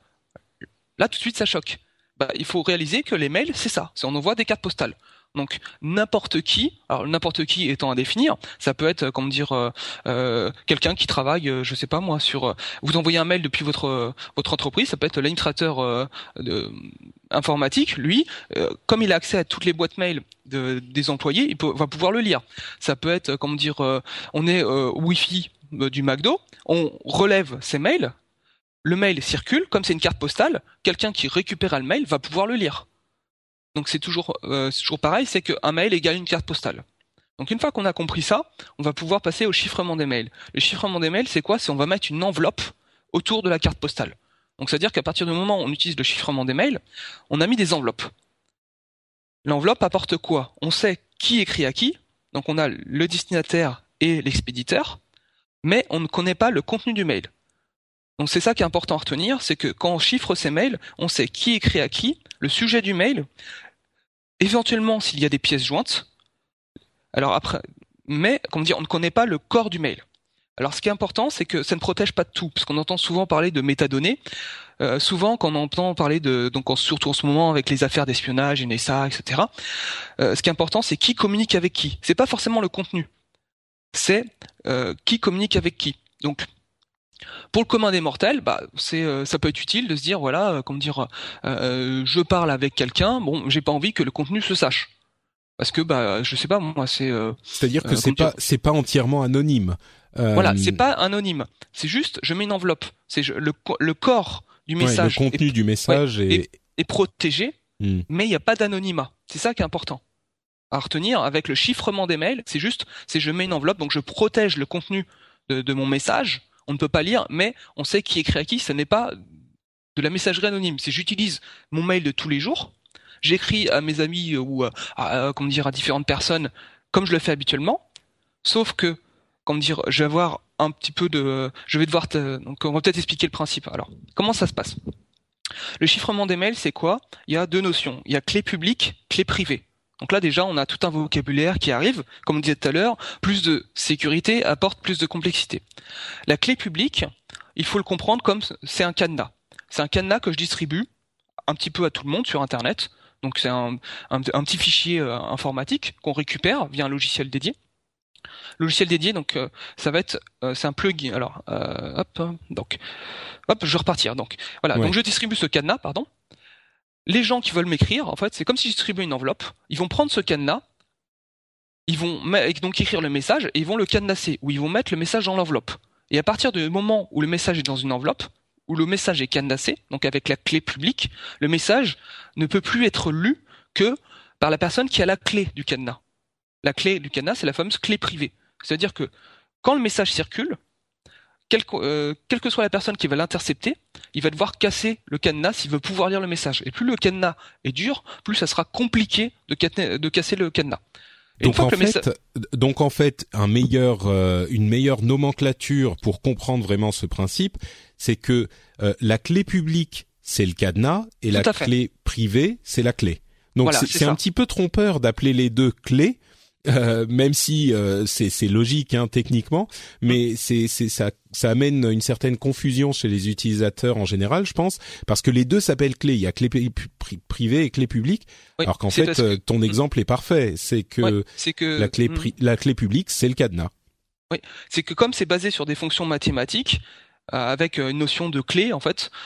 c'est pour ça que le terme sont restés. Et, là, et c'est qu'on a un chiffrement ce qu'on appelle asymétrique. C'est que on peut le faire dans un sens, mais on peut pas le faire dans l'autre. Un exemple de chiffrement symétrique tout bête, c'est le chiffrement de César. C'est je décale les lettres d'un certain nombre de lettres. Par exemple, c'est le A devient E, le B devient F. Et si je sais que j'ai décalé de 5, il suffit que je décale de 5 dans l'autre sens pour revenir et après je sais que si je vois un F c'était un A, euh, si je vois un euh, si je vois un F c'était un B, si je vois un E c'était un A et donc là je peux lire le message. Ça c'est du chiffrement symétrique. Le chiffrement symétrique, c'est que je décale les lettres dans un sens, mais ce n'est pas en décalant dans l'autre sens que je vais retrouver le message d'origine. Et donc ce que fait le cadenas, c'est je décale les lettres d'un certain nombre de, comment dire, de, d'un certain nombre dans un sens. Par contre, dans l'autre sens, c'est une autre valeur que je vais devoir utiliser pour retrouver le message d'origine. Hmm. donc c'est oui c'est c'est c'est pas logique quand on l'applique à l'alphabet comme ça mais effectivement c'est un ouais, c'est ce qu'il faut comprendre c'est que euh, dans un sens ça marche mais ça marche pas dans l'autre c'est pour ça qu'il y a hmm. deux fichiers différents et il y a un fichier qui est très important c'est la clé privée parce que c'est elle qui permet de rétablir le message du, du, le message chiffré vers un message ce qu'on appelle en clair qui est donc lisible euh, humainement mais alors, comment est-ce que ça ça fonctionne en fait euh, pour euh, je sais pas disons que je veux utiliser avec Gmail un système de chiffrement donc de, de PGP. Alors à l'heure actuelle, moi, ce que j'utilise et ce qui est le plus simple, c'est d'installer donc Thunderbird, qui est le l'équivalent d'Outlook fait par par comment dire donc par Mozilla, ceux qui font Firefox, mais il utilise également un plugin PGP pour Outlook. Et donc c'est le plugin qui va tout gérer. Donc le plugin, il fait quoi? C'est, je vais écrire par exemple à Patrick Béja, donc je tape l'adresse mail, je tape le sujet, je tape mon message, et donc dans Thunderbird, j'ai le plugin qui lui s'appelle Enigmail. Il va regarder, est-ce que je connais la clé publique de Patrick? Donc est-ce que j'ai déjà son cadenas? Non. Il va aller le chercher sur Internet et regarder, voilà, Patrick a déclaré que son cadenas c'était ce fichier-là, il va le récupérer. Mais donc il y a il y a des services de d'archives de, clés publiques sur internet euh, qui sont utilisés par euh, oui, c'est standardisé quoi. Oui, il y a des serveurs de clés donc c'est des des serveurs internet qui stockent toutes les clés des différentes personnes. donc, toutes les clés donc publiques, tous les différents cadenas. Donc euh, mon, mon, mon courrieleur, donc mon Thunderbird va regarder si j'ai déjà le, le cadenas. Si oui, il va cadenasser mon message et l'envoyer comme un mail normal. Donc il va, le cadenasser avec euh, mon cadenas à moi que tu as obtenu par ce service, oui. Et le, le, mail va partir. Et donc toi, quand tu vas recevoir le mail, si tu le regardes depuis Gmail, tu verras un message cryptique, c'est-à-dire un message qui, qui, ressemble à une série de lettres et de codes qui veut rien dire du tout. Donc soit tu as un plugin pour le navigateur mais moi personnellement bon je le je, connais pas trop donc je pourrais pas m'avancer là-dessus. je crois qu'il y en a un qui s'appelle Mailvelop qui est pas mal mais hmm. vas-y continue ou c'est ce que je fais moi, j'utilise donc Thunderbird. Euh, donc tu vas utiliser par exemple Thunderbird, tu vas récupérer ton mail sur ton ordinateur, et là, comme tu as le plugin Enigmail, euh, comment dire, le, logiciel va dire ah le mail est chiffré, tapez votre phrase de passe pour le déchiffrer. Et ce que fait la phrase de passe, en fait, c'est que là, on voit que là tout de suite, même moi j'ai du mal à expliquer, donc c'est pas simple. Euh, ouais, c'est vraiment. Ouais, Et donc en fait, la phrase de passe permet de déverrouiller en fait euh, c'est qu'on a un coffre-fort sur l'ordinateur dans lequel est stockée la clé privée. Donc on ouvre donc le coffre-fort avec sa phrase de passe. La phrase de passe n'est même pas la clé la clé privée. C'est le truc qui permet d'accéder. C'est ce qui permet d'ouvrir le coffre-fort. On sort la clé privée, ça déchiffre le message. Donc ça fait l'opération mathématique inverse. On peut lire le, le, message et dire et voilà et comment dire et après on referme le coffre-fort. Mais j'imagine que donc euh, c'est ce service qui marche comme ça avec la clé privée qui est sous coffre-fort. On peut aussi avoir des services qui ne nécessitent pas la clé privée à chaque fois qu'on va, pardon, qui ne nécessitent pas la phrase de passe à chaque fois qu'on va vouloir lire un mail. Euh, c'est ça, c'est une une fonction de bah sécurité supplémentaire. Oui, après, comment dire, il est possible de garder temporairement en mémoire, euh, comment dire, euh, la clé privée.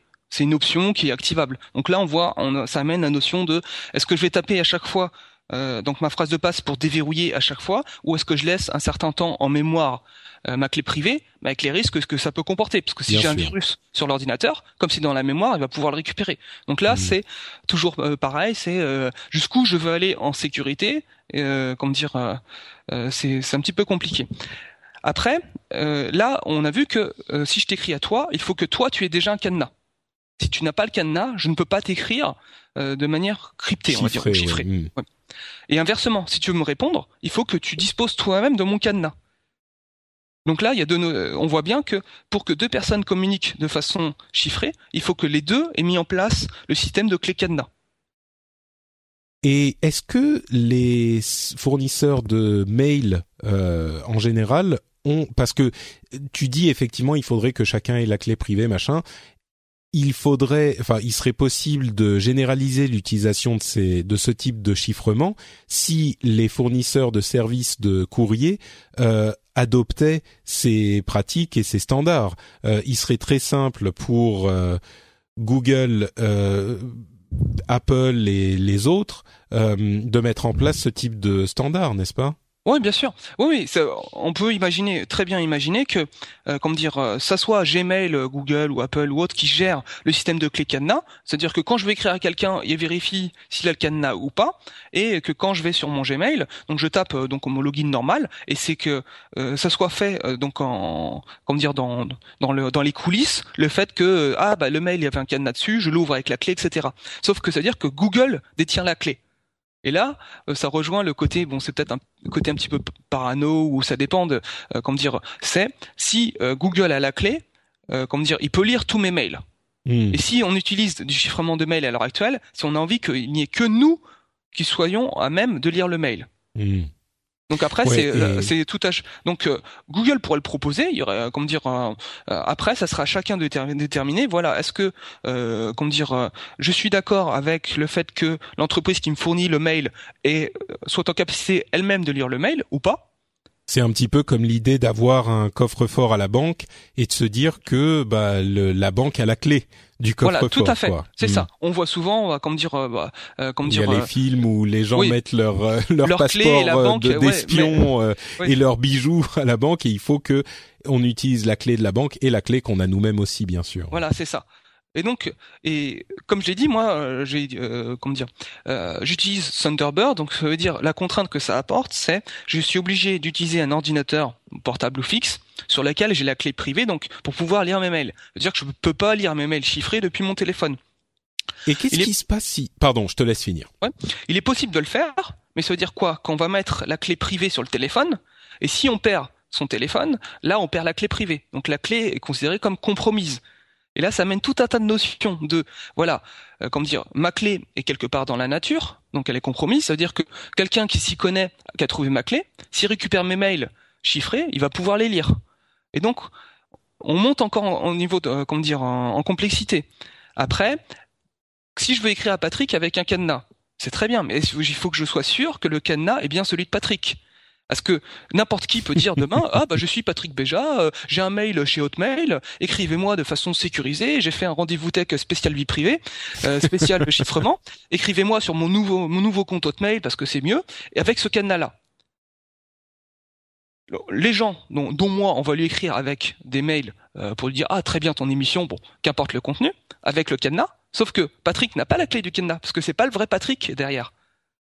Et donc il faut Mhm. vérifier que le cadenas est bien Ouais. celui de Patrick. C'est bien mène- compliqué tout ça. Ouais, Donc ouais, là ça- en fait c'est c'est en voit. quelque sorte. Oui, pardon.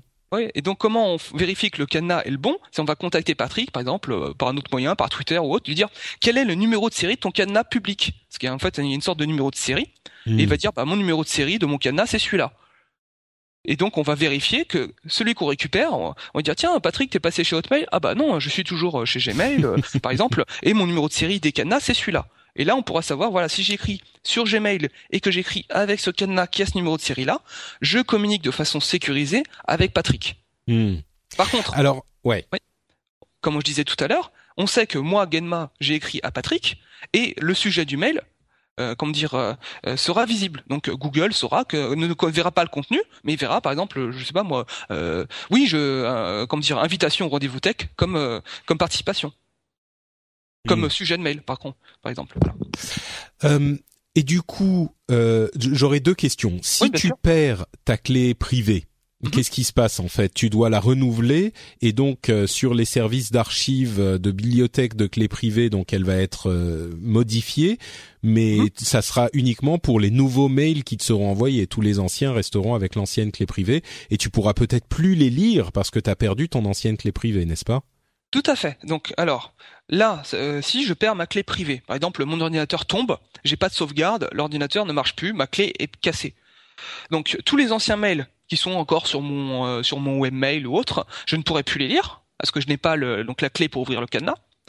Et euh, comment dire, les gens qui vont m'écrire, s'ils écrivent avec mon ancien cadenas, je pourrais pas les lire non plus. Donc il faut que je prévienne les personnes qui vont susceptibles de m'écrire de manière euh, chiffrée que ce cadenas-là n'est plus valide. Donc on a ce qu'on appelle un certificat de révocation. Donc en fait, c'est on envoie un peu, il y a un petit fichier que au moment où on crée son système de clé cadenas, qu'on doit garder précieusement sur, euh, euh, de façon sauvegardée sur différents ordinateurs.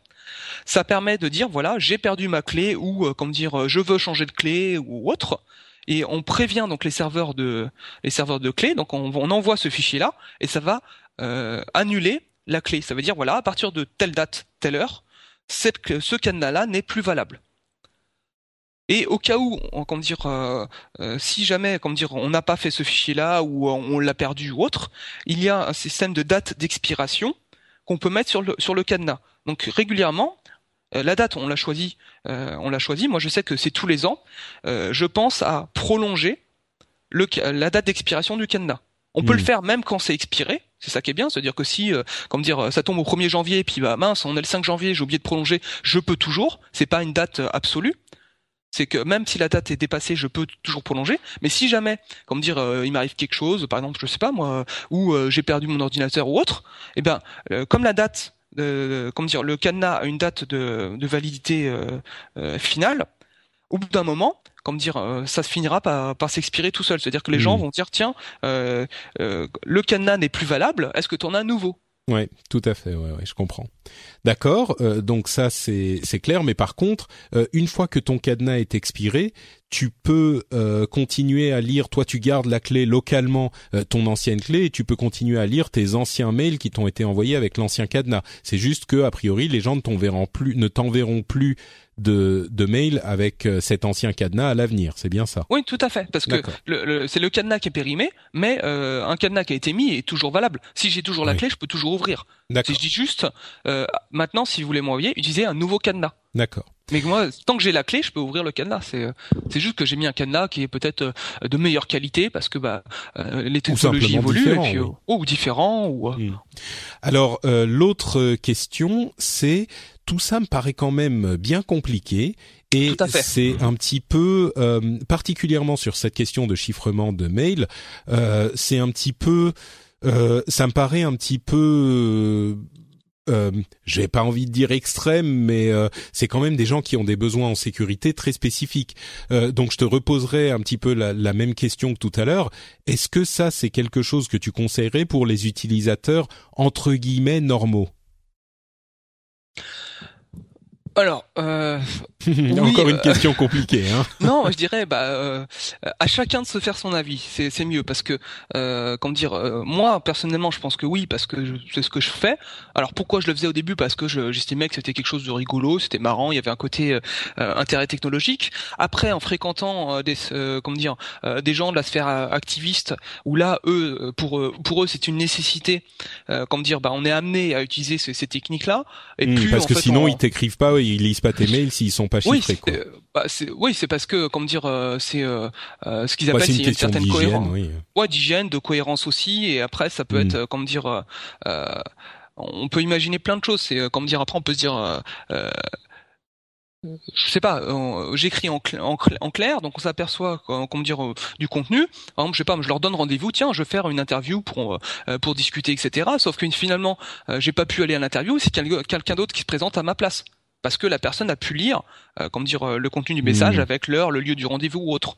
Donc ça, bon, on rentre dans des considérations un petit peu, euh, on va dire, espionnage ou autre. Hein. Bon, c'est c'est le côté activiste. Pour le commun des mortels, bon, l'exemple, ça peut être, bon, on sait que Google ou autres services lisent tout le contenu de nos mails.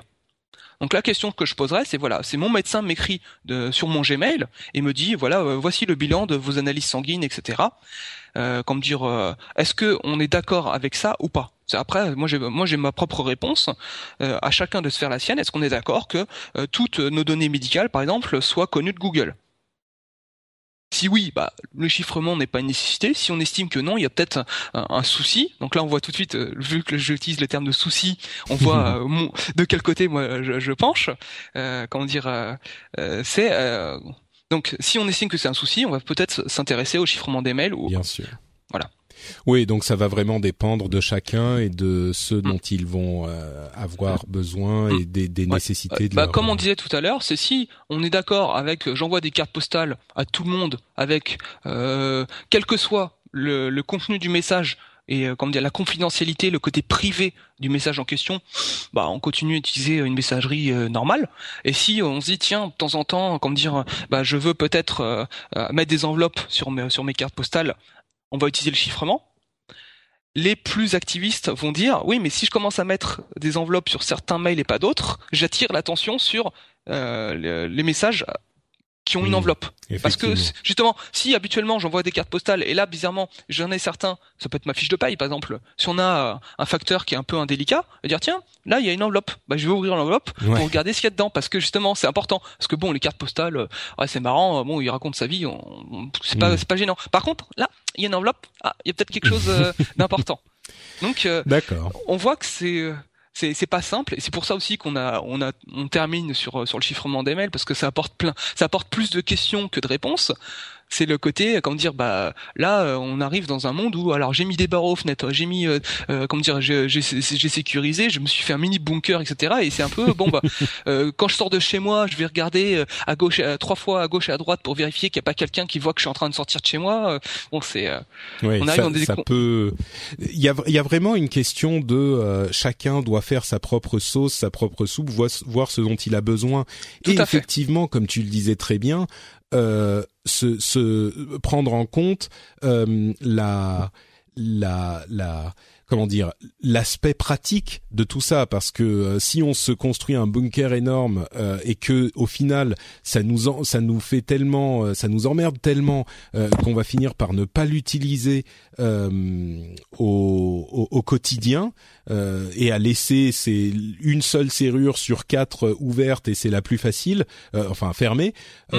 bah finalement ça sert pas à grand chose donc mmh. je crois que et, et on s'approche de la conclusion de l'épisode et de tout ce petit dossier, il est très important de euh, de, ne pas dire bon, de toute façon la sécurité je m'en fous. Euh, on n'est pas obligé. C'est pour ça que parfois je suis un petit peu, euh, ça me fait un petit peu tiquer les activistes qui veulent absolument utiliser des VPN et chiffrer tous leurs mails et faire de la double authentification et utiliser des services libres et. Le problème c'est que c'est pas tenable sur le long terme et pour le, le commun des mortels. Euh, c'est quelque chose qui est du domaine de la euh, théorie idéalisée, mais en pratique, malheureusement, si on veut parler aux, vrais gens, euh, ça peut pas euh, se mettre en place. Malheureusement, hein, ça serait idéal, mais malheureusement, ça se pratique pas. Donc, je pense que ce type de discours peut amener les utilisateurs à se dire euh, ah bah moi de toute façon je m'en fous, je vais rien faire parce que ça m'emmerde. Et il est très important de justement ne pas avoir cette réaction, de ne pas se dire du coup je vais rien faire, mais au contraire de regarder un petit peu tous les outils qui sont à notre disposition. Et j'espère que euh, cet épisode vous aura aidé à y voir un petit peu plus clair donc de regarder tous les outils qui sont à notre disposition et de sélectionner ceux dont on estime euh, qu'ils sont un bon compromis pour notre situation, pour euh, répondre à nos besoins, à nos envies et euh, répondre aussi à nos besoins de pratique, tout simplement. Je pense que mon mot de conclusion sera que quoi que vous fassiez, qui que vous soyez, quels que soient les services que vous utilisez, le strict minimum, c'est la double authentification. Je pense qu'il faut absolument que euh, si vous vous intéressez suffisamment à la tech pour écouter cette émission, euh, il faut que vous investiguiez au moins pour les services essentiels que vous utilisez. J'imagine que vous utilisez Facebook et un service de mail euh, regardez un petit peu ce qu'implique la question de la double authentification avec cette euh, information quand même qui est bonne à retenir que euh, ça peut poser un problème si jamais vous perdez le deuxième facteur d'authentification, mais il faut quand même au moins regarder ça et je pense moi vraiment la mettre en place. Ensuite, le reste, ça peut être une question personnelle. Mais pour moi, euh, la double authentification, ça devrait être impératif pour tout le monde. Euh, Est-ce que toi, tu vas un petit peu plus loin ou quelle est ton, approche de la chose, toi, euh, Jérôme? Alors moi je dirais bah il y a aussi comme dire la sécurité on parle d'hygiène numérique il y a aussi faire ses mises à jour ne pas installer n'importe quoi c'est réfléchir quand on clique sur un lien. Typiquement, c'est euh, euh, on, est sensibilisé au phishing. Moi, je vois, je parle avec des personnes, je leur dis, ah bah, euh, votre banque vous dit vite, vite, vite, connectez-vous sur le site de votre banque, votre carte bleue a été piratée. Est-ce que vous cliquez sur le lien? Et les personnes me répondent, non, parce que je sais qu'il faut pas le faire. Et là, je dis, mais comment tu sais que tu, il faut pas le faire? Ah, parce que bah, je le sais. Oui, mais c'est quelqu'un te l'a expliqué. Et là, on voit que euh, c'est de rentrer dans les mœurs le fait que euh, la banque, on va pas se connecter dessus, c'est on va téléphoner ou se déplacer à sa banque pour savoir pourquoi la carte bleue a été piratée. C'est quelque chose qui est rentré dans les mœurs. Ou rentrer même le nom du site soi-même euh, dans le navigateur plutôt que de cliquer sur le lien qui arrivé par un mail qui a l'air. Ça, c'est des choses qu'on a appris qu'on a appris, qui sont devenues des évidences. Et donc la sécurité, c'est un petit peu, on peut apprendre beaucoup de choses. Euh, après, c'est à chacun de déterminer. Voilà, euh, c'est presque faut se poser les bonnes questions au départ pour trouver les bonnes réponses. C'est dire voilà, là on a eu un aperçu euh, assez large de ce qu'il est possible de faire.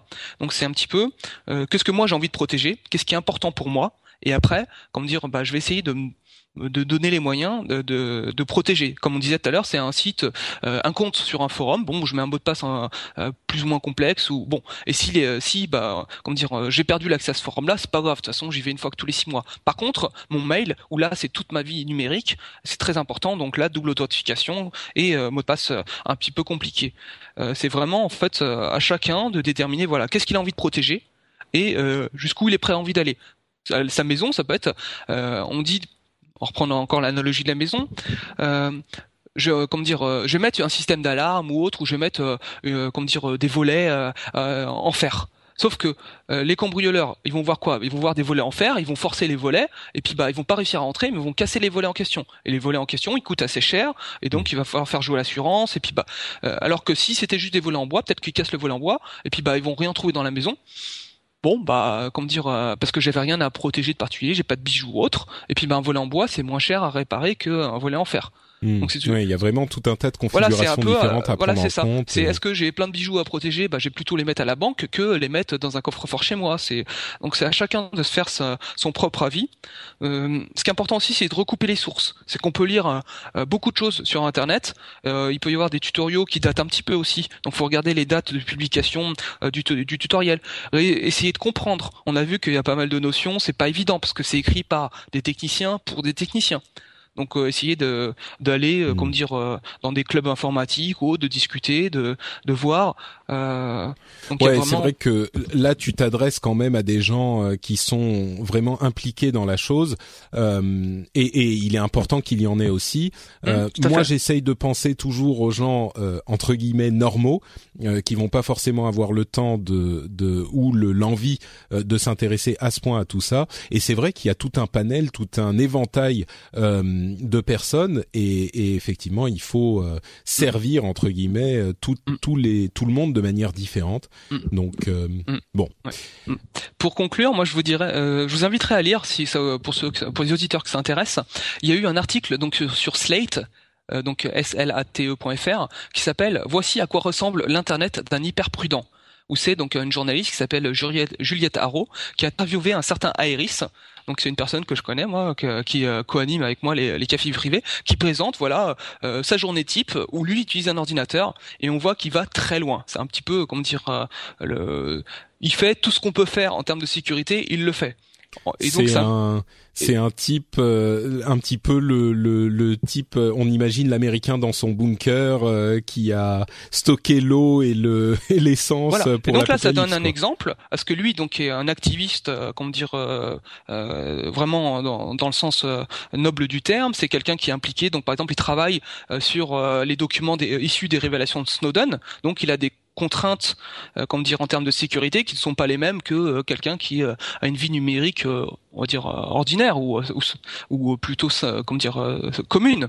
Mmh. Et donc là, ça donne un aperçu de jusqu'où on peut aller euh, comment dire en termes de sécurité. Bon, c'était juste pour citer ça pour le côté euh, comment dire euh, pour montrer que voilà on peut aller très loin et mais c'est faisable au quotidien. Mais on voit lui-même l'explique. Bah il y a des contraintes. Il utilise trois mots de passe différents pour rien que se connecter à son ordinateur. Je vous laisse découvrir ça. Donc vous cherchez voilà voici à quoi ressemble l'internet un hyper prudent. Peut-être que Patrick mettra le lien dans le note de l'émission. Ouais, c'est effectivement sur slate.fr en cherchant ce, ce titre on le trouve on le trouve tout de suite. Voilà. Et sinon, est-ce que tu me permets de faire euh, de la publicité pour un podcast concurrent? Peut-être pas concurrent, mais disons complémentaire. Non, mais toujours, toujours. Euh, je vais juste. Euh, bah, vas-y, écoute, je ferai ma conclusion après. Vas-y. D'accord. Et donc, je vous invite, j'invite les personnes qui, qui s'intéressent à tout ce qui est, comment dire, problématique de sécurité, à écouter le podcast qui s'appelle Le Comptoir Sécu donc le comptoir euh, comme un comptoir CQ SECU. Donc euh, c'est euh, des gens qui travaillent dans le milieu de l'informatique, qui sont donc issus d'une école d'ingénieurs de l'informatique, qui abordent différentes problématiques de la sécurité.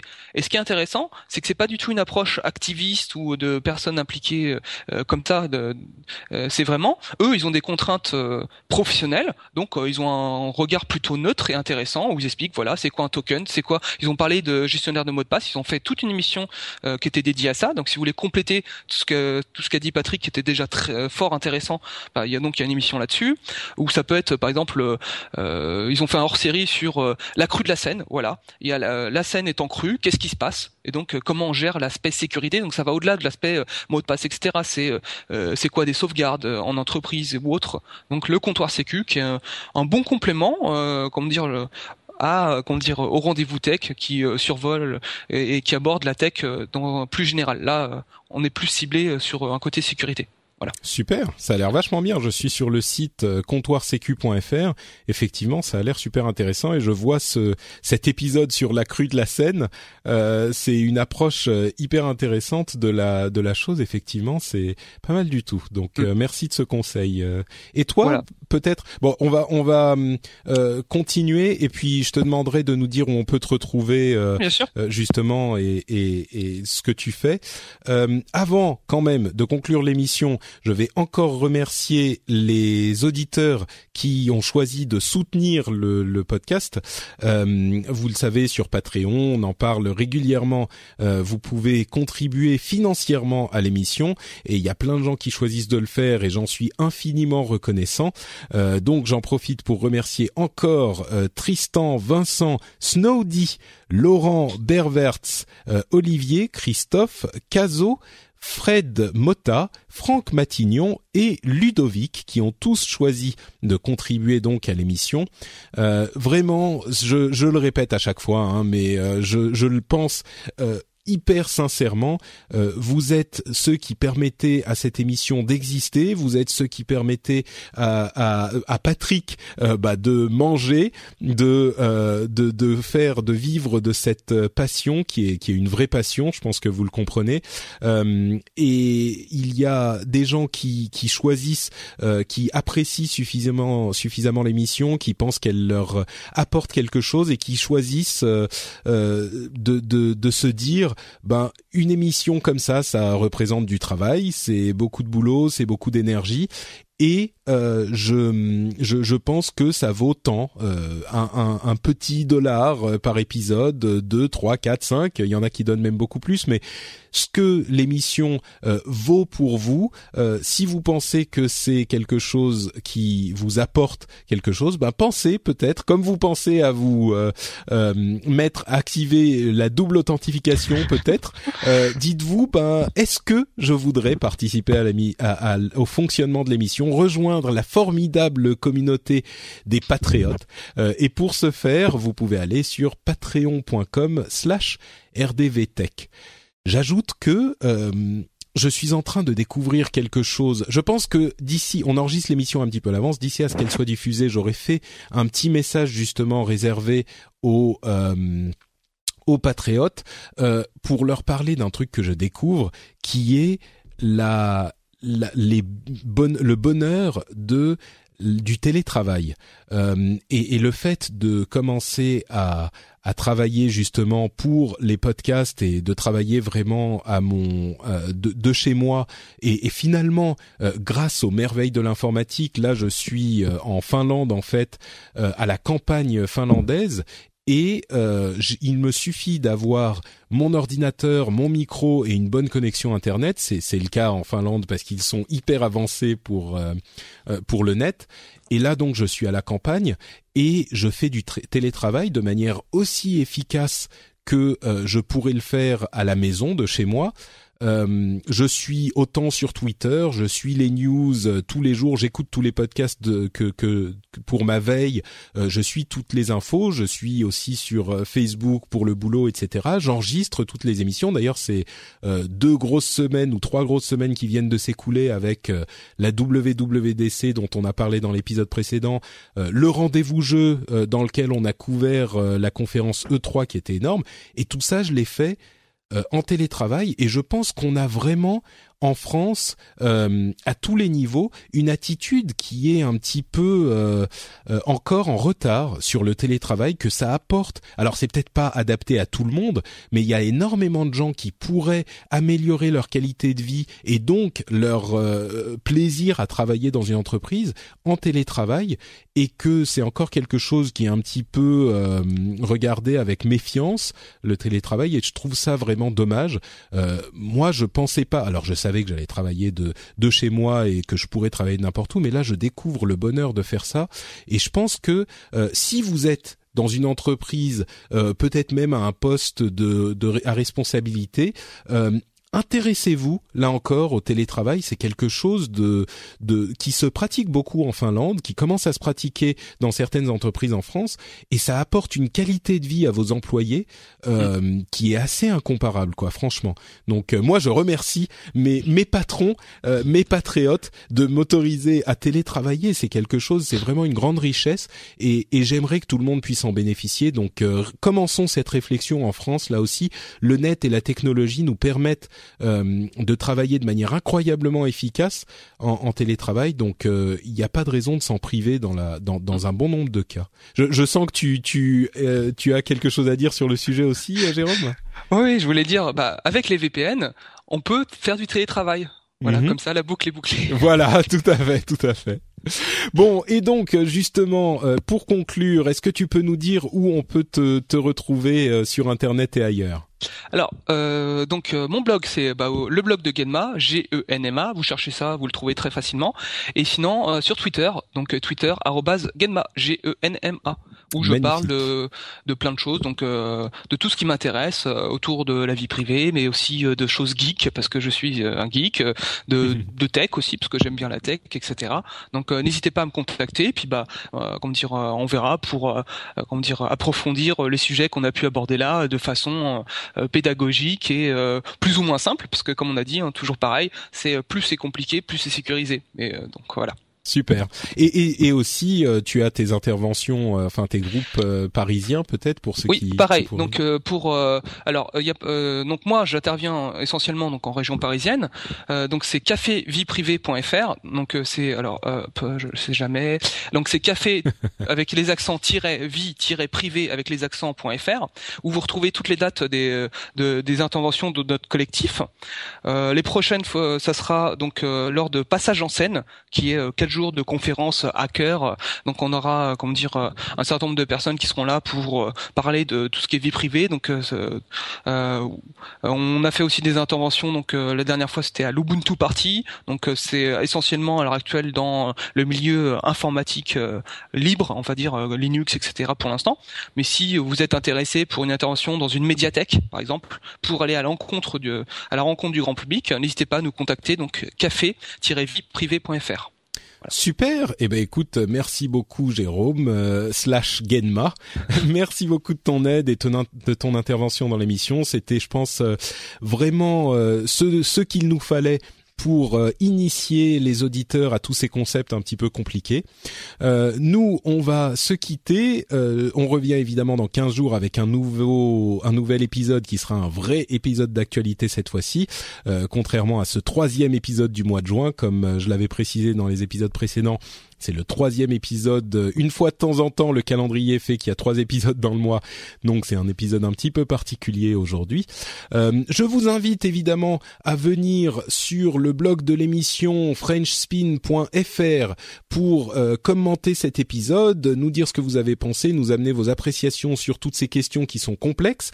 Euh, vous pouvez aussi y trouver le rendez-vous jeu, comme je le disais, où on vient de couvrir la, le, le 3, qui est un énorme salon, euh, le grand salon du jeu vidéo. Donc je pense que s'il y a un épisode du rendez-vous jeu, si vous intéressez un tant soit peu au gaming et que vous voulez un une émission qui soit un peu comparable au rendez-vous tech, euh, pédagogique, euh, grand public et passionné à la fois avec des informations générales sur ce sujet, vous c'est le moment d'aller écouter le rendez-vous jeu. Je pense qu'il vous plaira. Et puis voilà, on se retrouve donc dans 15 jours pour un nouvel épisode. Et d'ici là, je vous souhaite un excellent début d'été. Ciao à tous. Au revoir tout le monde